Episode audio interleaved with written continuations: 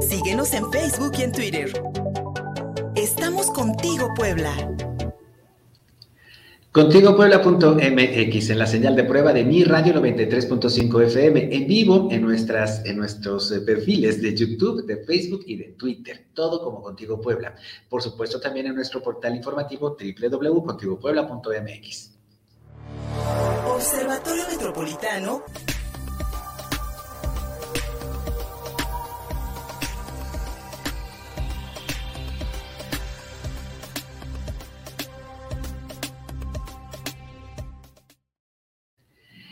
Más del 64% de las y los mexicanos se sienten inseguros en sus ciudades, de acuerdo con la última encuesta nacional de seguridad pública urbana elaborada por el Instituto Nacional de Estadística y Geografía. Vivimos con miedo.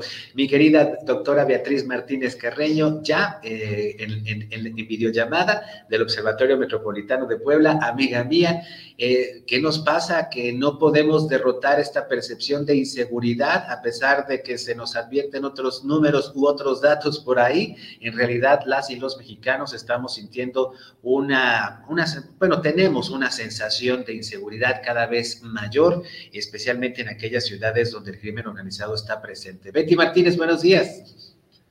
Hola amigo, ¿cómo estás? Aquí eh, saludándote. Ya vi que nos pusiste un antecedente de lo que voy a hablar, pero no antes sin felicitarte, aunque sea una semana después, eh, ah. por estos siete años de tu programa. Eh, no, justo escuchaba eh, eh, hoy todos los temas tan relevantes, el tema de la UTLAB, la verdad es que llama la atención porque tiene relación eh, incluso con lo que vamos a hablar el día de hoy, esta percepción de, la violencia, esta percepción de las ciudades inseguras, que finalmente es lo que hace esta encuesta y, y lo que ha pasado en este año. Insisto, tú pusiste bien esta antesala en términos de lo que pasaba con las ciudades más inseguras está Fresnillo, Ciudad Obregón, Irapuato, Coatzacoalcos, Naucalpan, eh, Zacatecas, pero versus, eh, un poco por el comentario que hiciste, el crimen organizado, versus las ciudades con menor percepción, no son las más seguras, eh, es con menor percepción de inseguridad.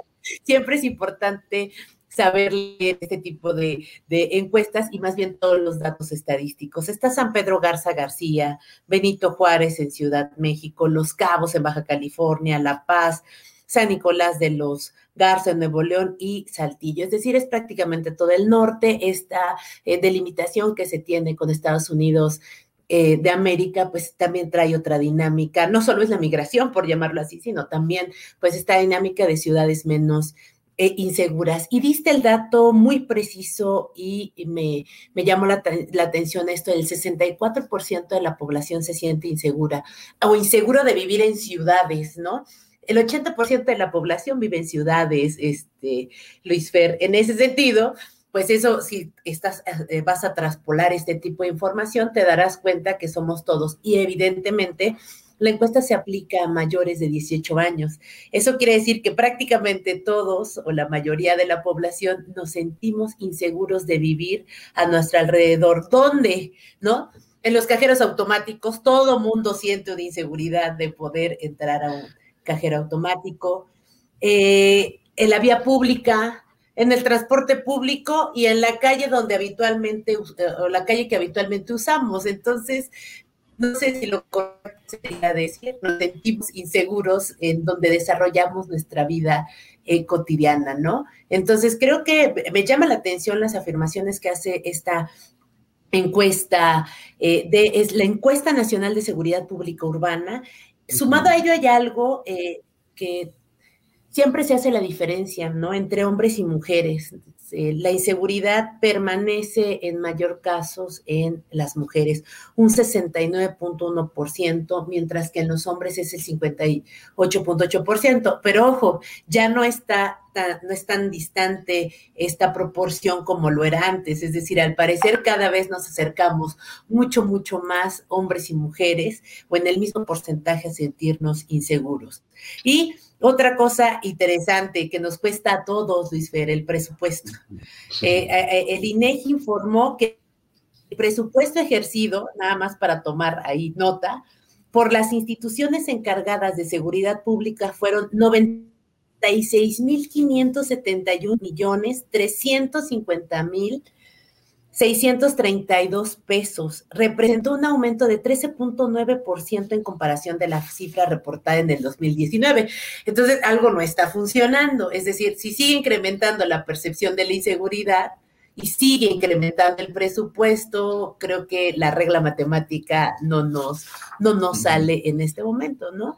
Y bueno, los datos, sí, reconocer invariablemente lo que pasa con las personas que están al frente o este primer frente de batalla, los policías eh, fallecidos o el personal de estas instituciones por el tema de la COVID-19 reportó esta encuesta prácticamente que el 82.4% de las personas fallecidas fueron por causas eh, naturales y aproximadamente 800 personas fueron por el tema de la COVID-19. Entonces, la encuesta estaba súper interesante, te da muchos datos, pero eh, también habla de la formación para todo este sector, que es muy importante a nivel nacional y a nivel mundial. Acuérdate que siempre les doy la definición eh, del Estado, ¿no? Cede una cierta libertad para obtener seguridad y justicia. Entonces, nosotros, aparte de otorgar ciertas libertades en esta definición, pues también pagamos nuestros impuestos que permiten que se ejecute, pero me parece que algunas acciones no están llegando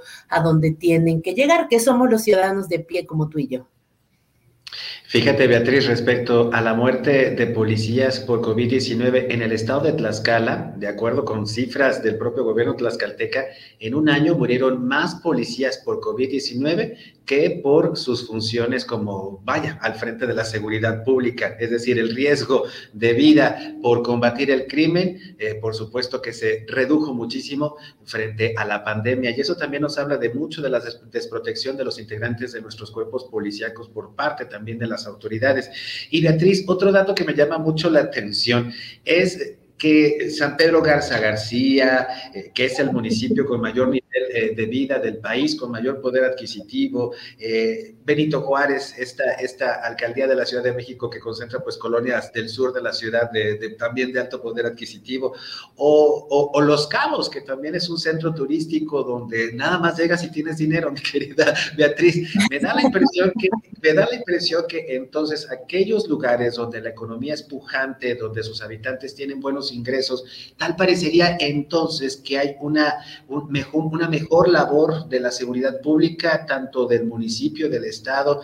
Estaría yo pensando incluso que hay cierta discriminación por parte de nuestras autoridades sobre dónde se coloca mayor porcentaje de elementos y de recursos para la seguridad que en otros lugares, como por ejemplo Fresnillo, Zacatecas, que es la ciudad pues eh, prácticamente ahogada por el crimen organizado. ¿Hay una diferencia en este aspecto, Beatriz?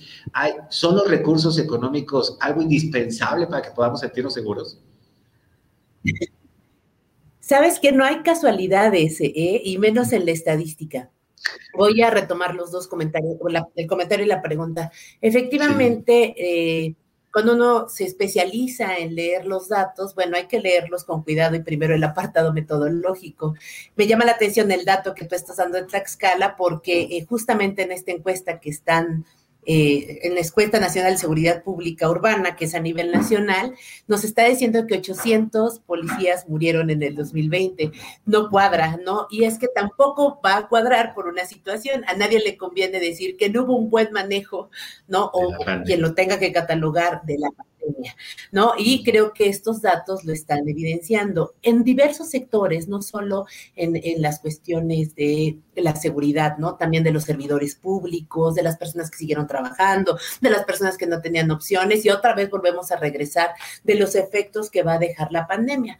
Eh, yo te decía que al final se vio o evidenció cómo colapsó el sector salud, evidenció cómo colapsó eh, el acceso a las tecnologías de la información, pero también nos dimos cuenta lo vulnerables que somos en términos de seguridad social.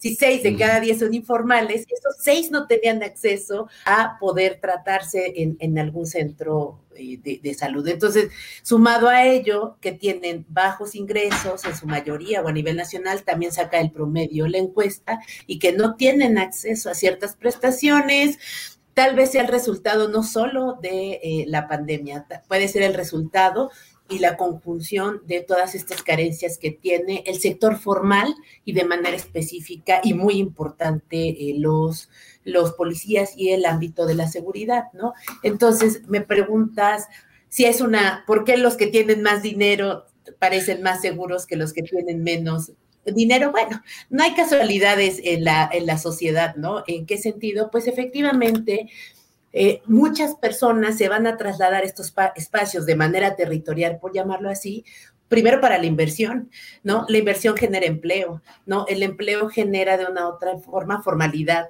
La formalidad emplea algún, o genera una mayor calidad de vida. Tú lo dijiste al principio, tampoco se refiere a una casualidad que sean los con, que tengan mayor índice de desarrollo humano.